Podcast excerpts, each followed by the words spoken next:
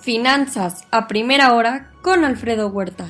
Muy buenos días. Ya son casi 333 millones el total de infectados. Este fin de semana sumaron en el mundo otros 7 millones de nuevos casos.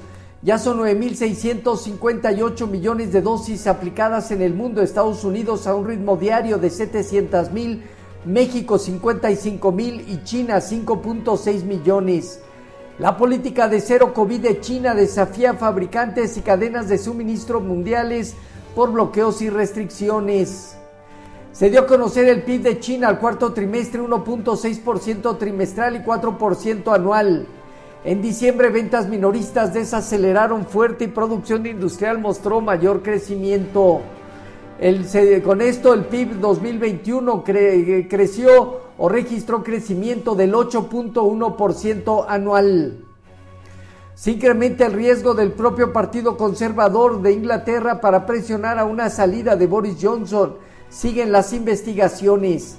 La Fed está en línea para ver a tres nuevos gobernadores, un nuevo vicepresidente, un nuevo jefe bancario y posiblemente dos presidentes regionales. Habrá cambios en las próximas semanas.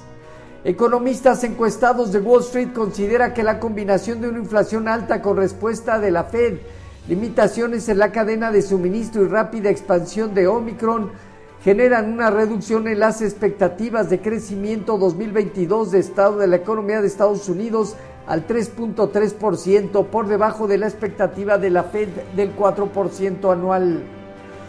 Standard Poor's bajó la perspectiva de estable a negativa en las calificaciones de largo y corto plazo, quedando en triple B y A-2 respectivamente.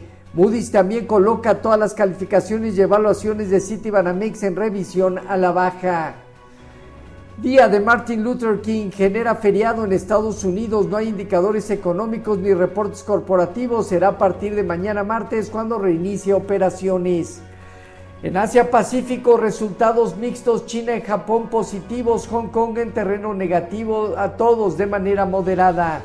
En Europa, excepción de Italia que pierde el 0.1%, el resto presenta ganancias moderadas. Francia, Alemania, España y el Financial Times de Londres.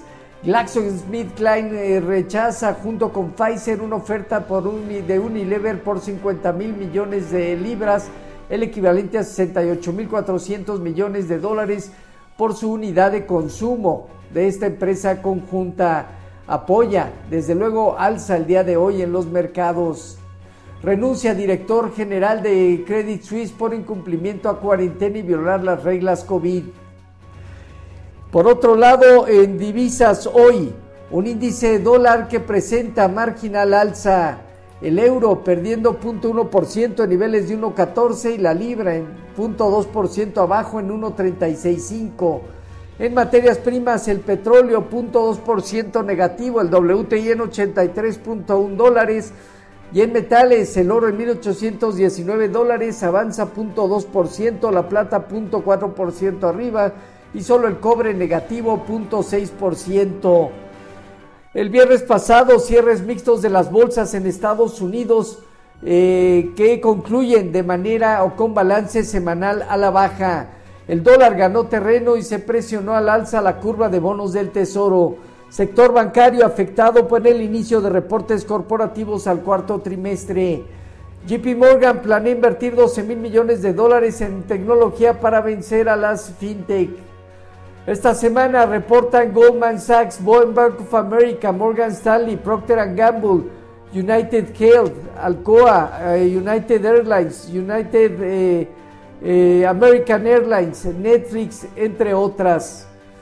El Dow Jones se parte o se ubica prácticamente en 35.911 unidades.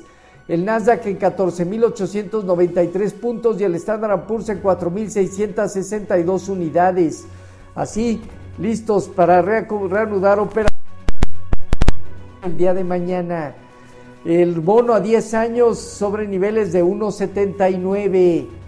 En México, tipo de cambio finalizó en 2030 apreciándose 0.2% bajo las condiciones actuales.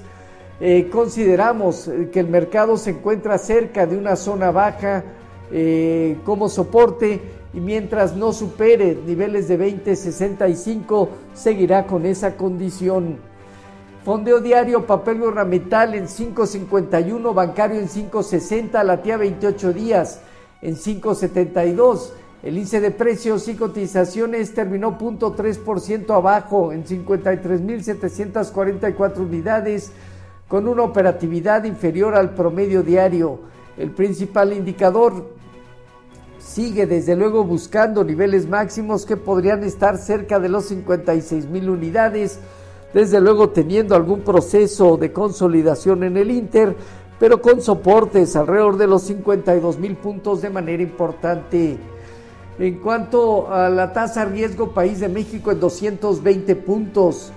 Eh, aniversario de Martin Luther King, mercados cerrados. Esta semana, manufactura en Nueva York, inicio y permiso de construcción de viviendas, solicitudes por su desempleo, venta de casas pendientes, eh, venta de casas nuevas, perdona, indicadores líderes a diciembre.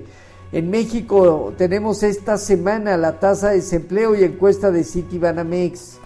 Los eh, futuros como referencia se mantienen alrededor del 1.2%, Dow Jones, Standard Poor's y Nasdaq, tipo de cambio 2030 2031 a la venta, marginal alza respecto al cierre de ayer. Así, eh, lo más relevante que sucede hasta ahorita ligado a mercados financieros y recordarles el mantenernos en comunicación a través de Twitter en arroba 1 a huerta. Así, finanzas a primera hora con lo más relevante hasta el momento.